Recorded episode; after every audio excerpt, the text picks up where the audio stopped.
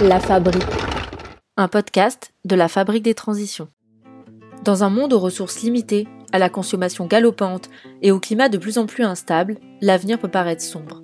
Surtout quand nos dirigeants politiques ne prennent pas toutes leurs responsabilités. Mais il existe, dans certains territoires en France, des acteurs et des actrices de la transition.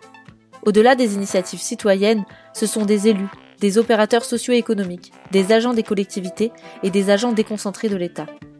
Tous remettent en question leurs pensées et leur fonctionnement pour aller vers un monde plus durable. Ce sont de ces territoires pilotes, de ces acteurs pionniers dont nous parlons ici.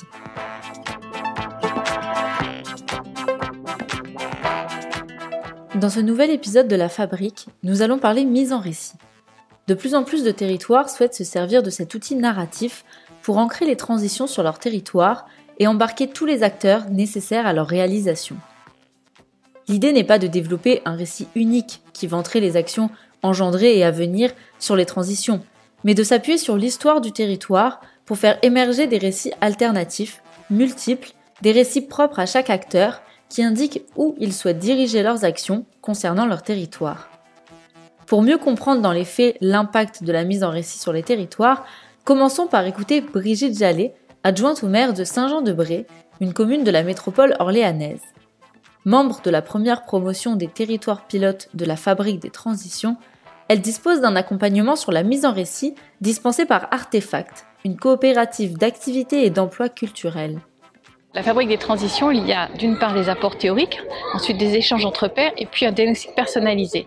Et dans le diagnostic personnalisé, c'est ressorti très fortement qu'on avait euh, un bon terreau, on avait plein de choses très positives, euh, avec notamment justement des élus convaincus, mais avec justement une différence de motivation et de connaissances qui était importante, et des services qui n'avaient pas forcément encore tous compris euh, ce qu'on voulait faire, et qui disaient justement, nous, il nous manque le sens de notre action.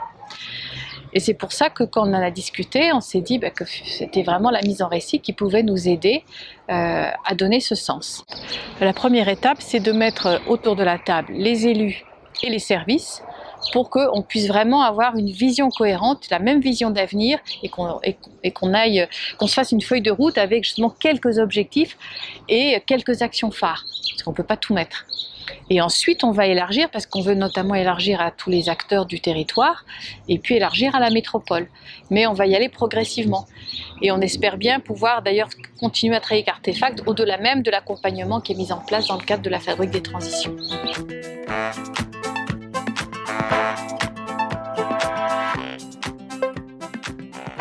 Dirigeons-nous maintenant vers la Gironde, où sont régulièrement organisées des cousinades territoriales. Depuis 2018, deux fois par an, tous les acteurs du territoire qui gravitent autour des transitions, qu'ils soient publics ou privés, se retrouvent le temps d'une cousinade. En moyenne, 100 personnes sont présentes. Cet événement permet de renforcer les liens entre les acteurs du territoire. Julie Chabot est responsable mission Agenda 21 au département de la Gironde. Elle nous explique la manière dont se déroulent ces cousinades et leur impact sur le territoire. Les cousinades territoriales, la Gironde s'invente, c'est un espace, euh, un espace-temps finalement qui est ouvert d'une journée tous les semestres et dans lequel on va euh, explorer des nouvelles voies, partager des contenus, partager des expériences et euh, construire ensemble un certain nombre de propositions ou d'actions donc ça, c'est un peu le cadre, cadre général. La cousinade, ça répond à un pari en disant, mais peut-être que la puissance d'action, la puissance de transformation, elle se passe euh, dans les interstices, en fait, dans ce qui nous lie. Et, euh, c'est vraiment ce pari des liens que va creuser euh, ce nouvel espace de cousinade territoriale. Donc sont invités euh, et présents euh, et présentes euh, les cousines et les cousins de la Gironde s'invente. Alors pourquoi la Gironde s'invente C'est que quand il y a eu le film de Cyril Dion demain, nous avions organisé une projection, etc. Et bah, pour le coup, notre notre président actuel, qui s'appelle Jean-Luc Glaise, président du département de la Gironde, a dit mais ça serait intéressant de faire le même type de film en Gironde.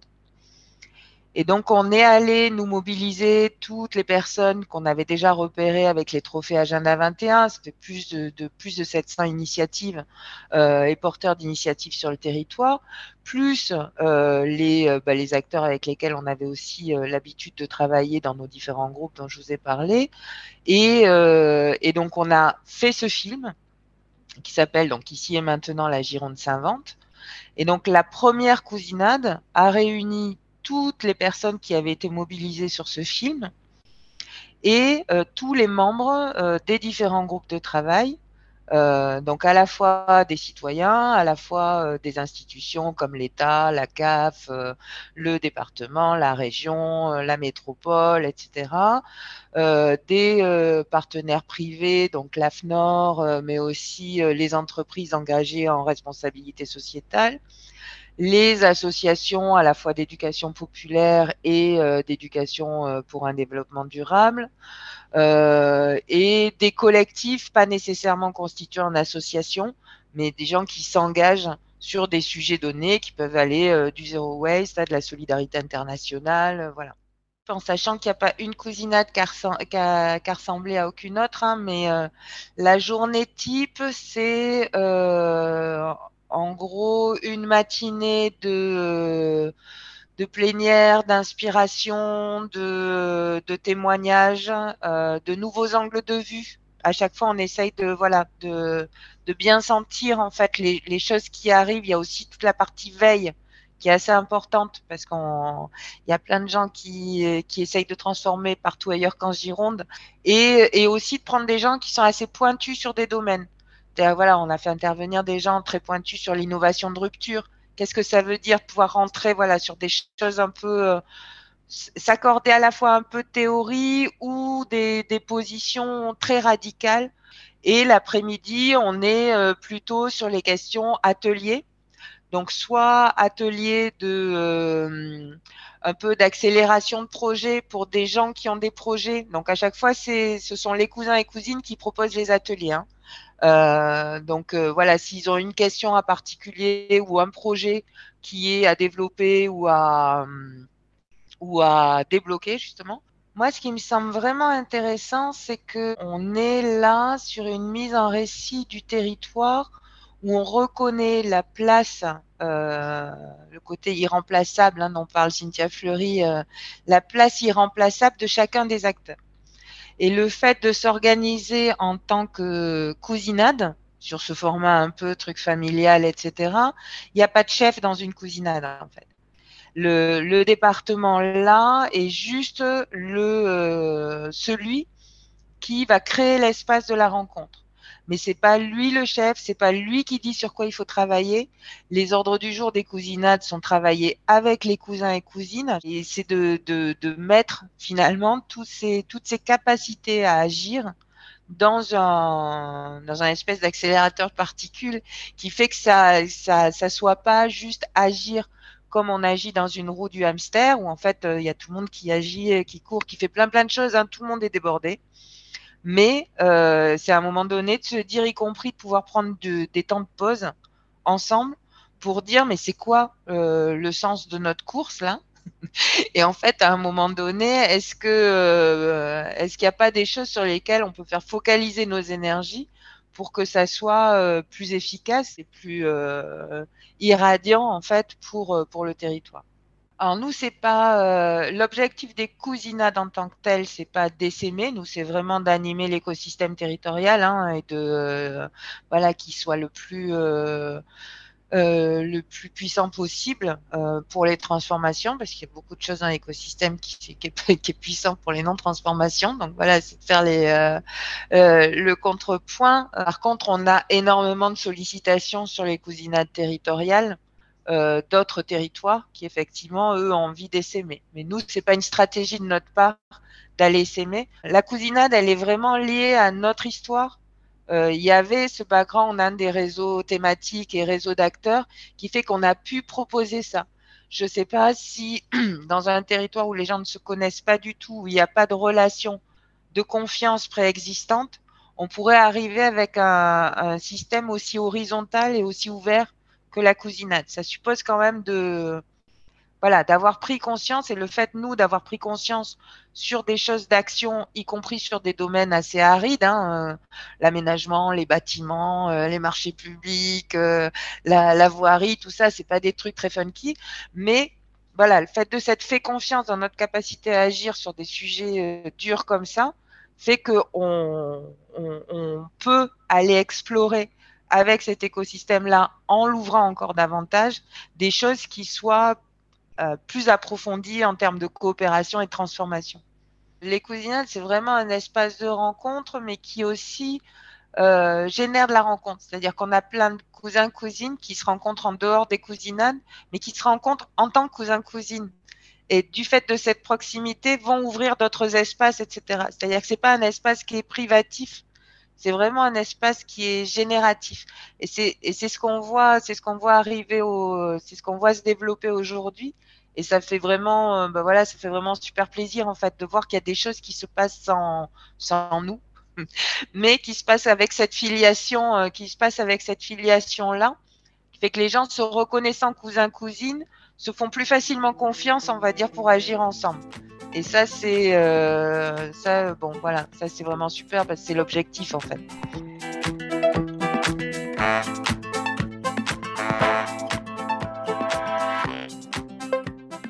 Pour compléter ce témoignage, Guillaume Coutet, le maire de Malonnet, une commune normande située en Seine-Maritime, nous raconte comment la mise en récit a permis d'embarquer les habitants de son territoire autour des transitions et comment cela a rendu la ville désirable pour un certain nombre d'acteurs.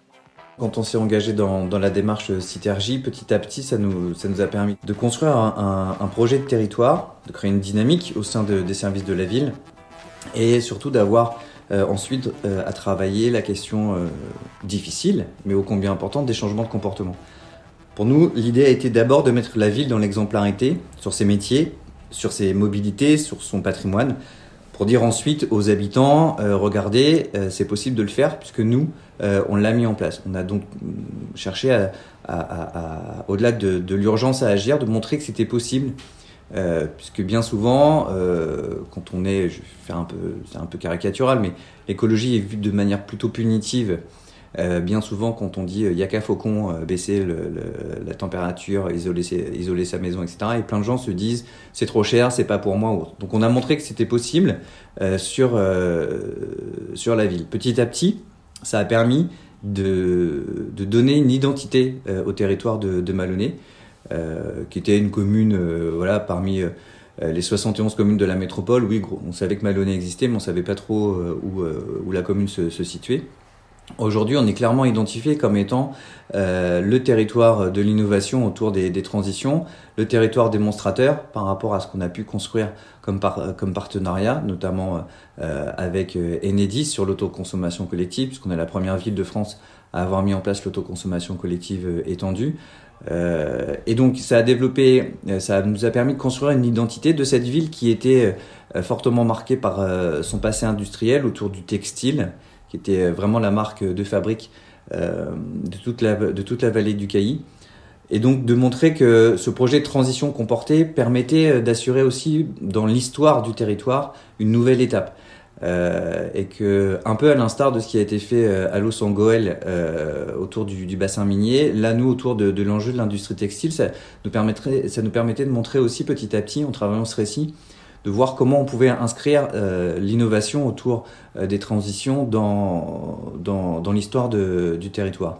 Cette identité qu'on a construite petit à petit a permis de, développer aussi une forme de fierté des habitants d'habiter une ville euh, dont on parle dans la presse, soit la presse écrite locale, mais aussi à la télé, le côté malonné vu à la télé, etc. Donc c'est vrai que du coup, ce malonné en transition, avec un S à transition entre parenthèses, a été petit à petit par la, direction de l'animation et de la communication, euh, travailler comme une marque territoriale. Par exemple, sur, euh, sur le logement, notamment le, logement public, euh, on a ce terreau fertile, euh, du coup, en termes de dynamique de, territoire, qui fait que les, les, bailleurs publics sont plus prompts à développer des nouvelles formes d'habitat sur Malonnet parce qu'ils se disent, quitte à tester, autant le tester à Malonnet, étant donné qu'il y a déjà une dynamique qui est instaurée euh, sur, euh, sur le territoire et euh, avec un accompagnement de la ville. Donc oui, petit à petit, il y a ce côté vu à Malonnet qui, qui résonne bien au-delà des, des, frontières de, la commune. Une des convictions, c'est que la transition, les transitions, et notamment la transition énergétique et écologique,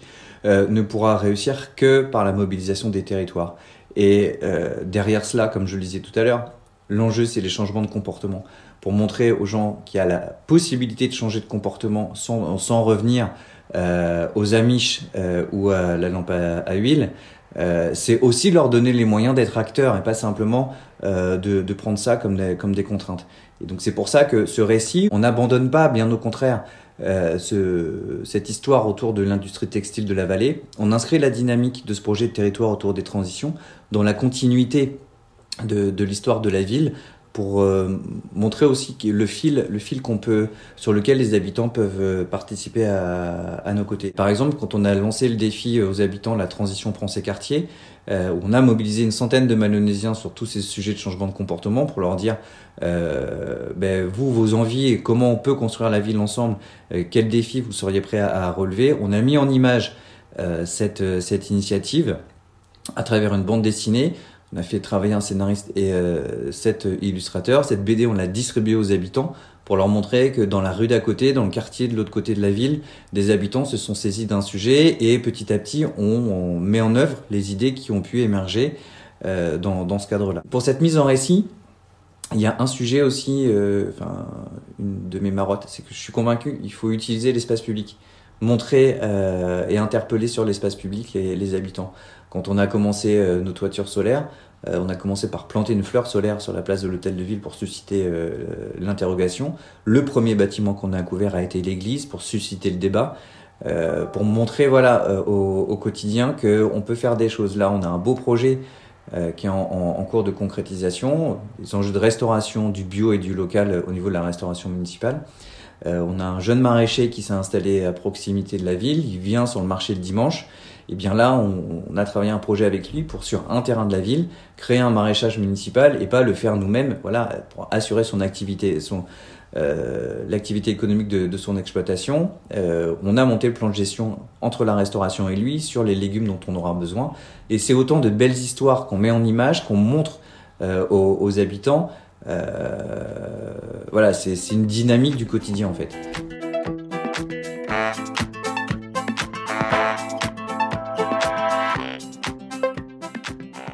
Pour terminer, le délégué de la Fabrique des Transitions et ancien chargé de récit de Los Angeles, Julien Perdrija, vient poser des mots et préciser la consistance et les objectifs de la mise en récit.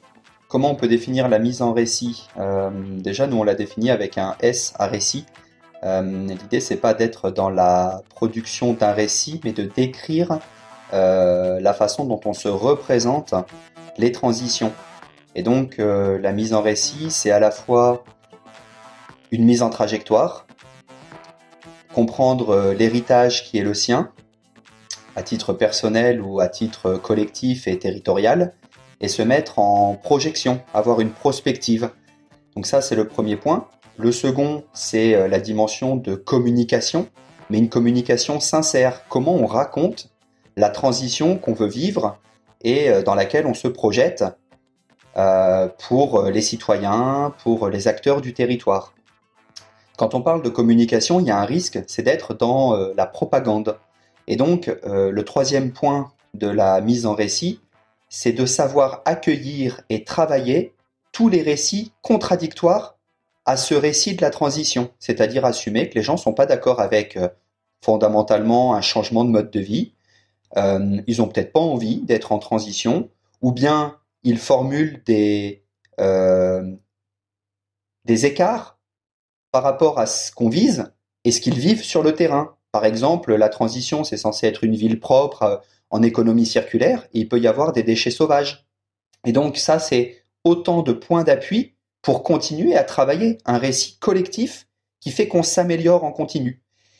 On ne peut pas accueillir les récits contradictoires de celles et ceux qui ne sont pas d'accord avec nous sans avoir un mode d'organisation fondé sur la coopération. Et donc, ça peut être surprenant, mais ce quatrième point d'une organisation en coopération, c'est fondamental pour savoir accueillir les récits, mais aussi savoir travailler ces récits à l'intérieur de cette organisation.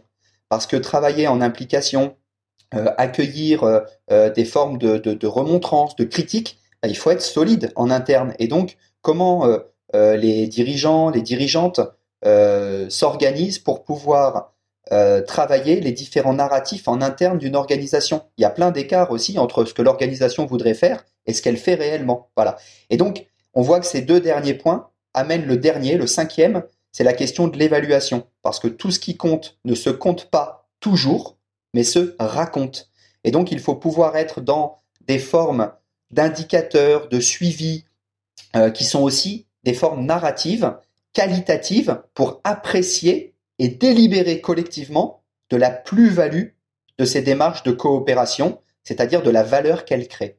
Voilà, donc la mise en récit, si on résume, il y a cinq grandes dimensions. Mise en trajectoire, communication sincère, implication des récits contradictoires, organisation par la coopération et le narratif dans la coopération, et enfin l'évaluation par le qualitatif. Alors si on était euh, des êtres complètement rationnels, il suffirait de lire les rapports du GIEC scientifiques et on serait déjà tous en dynamique de changement.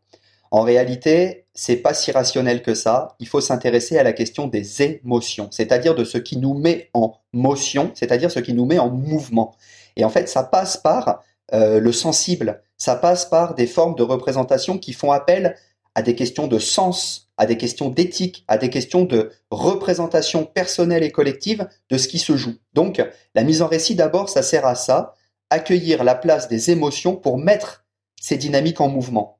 Ensuite, c'est d'accepter qu'on est dominé par un certain récit depuis l'industrialisation qui fait que le bonheur ne serait atteint que par l'augmentation de la production de biens matériels au détriment des ressources planétaires et de ses limites. Et donc, la mise en récit, c'est aussi de se dire qu'en fait, on est déterminé par des histoires, plus qu'on ne détermine ces histoires. Ces histoires sont inconscientes, elles sont le fruit de l'éducation, elles sont le fruit d'une euh, certaine culture ambiante. Et donc, la mise en récit, bah, c'est faire le pas de côté et se dire qu'on peut être mu par un autre récit que le récit qui nous domine, celui de l'hyperconsommation. Alors, la mise en récit derrière, bah, c'est de le faire apparaître, ce récit. Et donc, progressivement, c'est de construire un méta-récit des transitions. En fait, les acteurs en transition sont une vaste majorité qui ne se reconnaît pas. Il y a plein d'acteurs qui sont en mouvement dans leurs entreprises pour davantage de RSE, de RSO, il y a euh, des tas d'acteurs qui changent leur, manière de consommer, qui, cherchent à consommer local, à être en appui des petits producteurs, euh, en circuit court. Il y a les agriculteurs qui transforment leurs pratiques. Euh, ben, je veux dire, si on, on, peut cumuler comme ça les exemples. Or, il n'y a pas ce récit collectif dans lequel chacun se reconnaît. Donc la mise en récit, au sens des territoires en transition, c'est aussi faire apparaître le fait qu'on est tous contributifs d'une grande histoire en cours et que cette histoire, eh bien, elle peut être un point d'appui pour se légitimer, se renforcer, se dire qu'on n'est pas seul, même si c'est difficile, même si c'est compliqué. Première étape pour mettre en place une démarche de mise en récit qui implique les acteurs, bah, c'est de ne pas partir du récit qui est le sien, mais de partir de leur récit à eux. En fait, c'est presque, dans ma définition, le troisième des points, des troisièmes fonctions de la mise en récit, c'est-à-dire accueillir les récits contradictoires. Pour moi, ça renvoie à cette question du dialogue territorial. Ça renvoie à cette question de mettre euh, les enjeux contradictoires sur la table et de se rendre compte qu'en fait on n'est pas d'accord forcément les uns les autres. Ça c'est la première étape et il faut l'assumer. La deuxième étape, c'est l'agir, c'est le faire. C'est-à-dire qu'il n'y aura pas d'histoire collective s'il n'y a pas d'action collective qui permettent de tirer des enseignements et de renforcer la confiance du collectif dans le fait qu'il écrit finalement une histoire partagée. Et donc, euh, ne pas rester au plan théorique et agir concrètement, même si c'est des petites étapes, un petit jardin collectif dans un quartier. On n'était peut-être pas d'accord sur les grands enjeux de la transition et de la mobilité, mais mettre en place ce jardin, ça nous a rapprochés, voyez. Et la troisième étape, je pense que c'est d'arriver à identifier un acteur qui va être un acteur légitime pour animer, rassembler, accompagner la mise en œuvre de cette euh, dynamique collective et du récit qu'il va construire. Euh, on parle dans Gironde des cousinades et on voit comment le département de Gironde joue un rôle important à cet endroit-là. Euh, il y a d'autres exemples. Par exemple, dans les Hauts-de-France, le centre de ressources du développement durable va être un point d'appui pour une euh, diversité d'acteurs, que ce soit des agents, des élus, sur cette question d'un récit de la transition. En tout cas, pour les acteurs publics. Du côté des acteurs privés, on voit que le Club Noé, l'APES, l'Association pour une économie solidaire, s'organisent aussi pour faire communauté à l'échelle de dirigeantes et dirigeants d'entreprises. Voyez? Et ils se rassemblent, ces acteurs-là, pour animer tout ça. J'ai un autre exemple, c'est en Pays de la Loire, le Collège des transitions sociétales, qui rassemble depuis 2016 un collectif d'acteurs qui est composé de syndicats d'énergie, d'agents, d'élus des collectivités, de représentants de la société civile, d'acteurs du monde économique. Ces gens-là, de là où ils sont, euh, ne partageaient pas le même récit au départ. Progressivement, le fil se tisse de cette histoire partagée. Donc, euh, euh, voilà, je pense que c'est au moins trois étapes constitutives d'une mise en récit collective.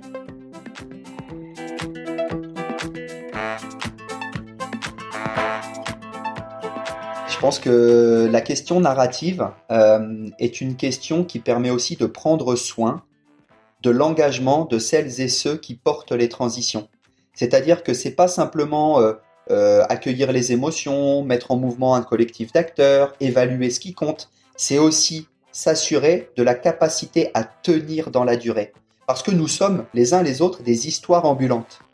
Nancy Houston rappelle qu'on est une espèce fabulatrice. Euh, Harari raconte que si on en est là où on en est, c'est parce qu'on coopère et que si on coopère en tant qu'espèce, c'est parce qu'on se raconte des histoires depuis qu'on existe. Et en fait, c'est ce qui fait qu'on dure.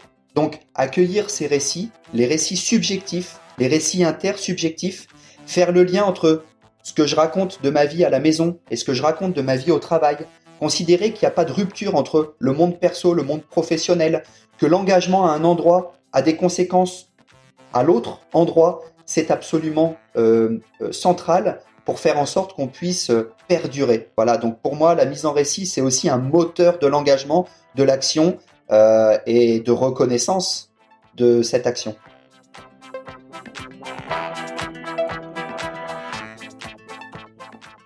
C'est la fin de ce neuvième épisode de La Fabrique. Le programme Territoire Pilote est financé et supporté par l'ADEME, l'Agence de la transition écologique, et la Fondation Crédit Coopératif.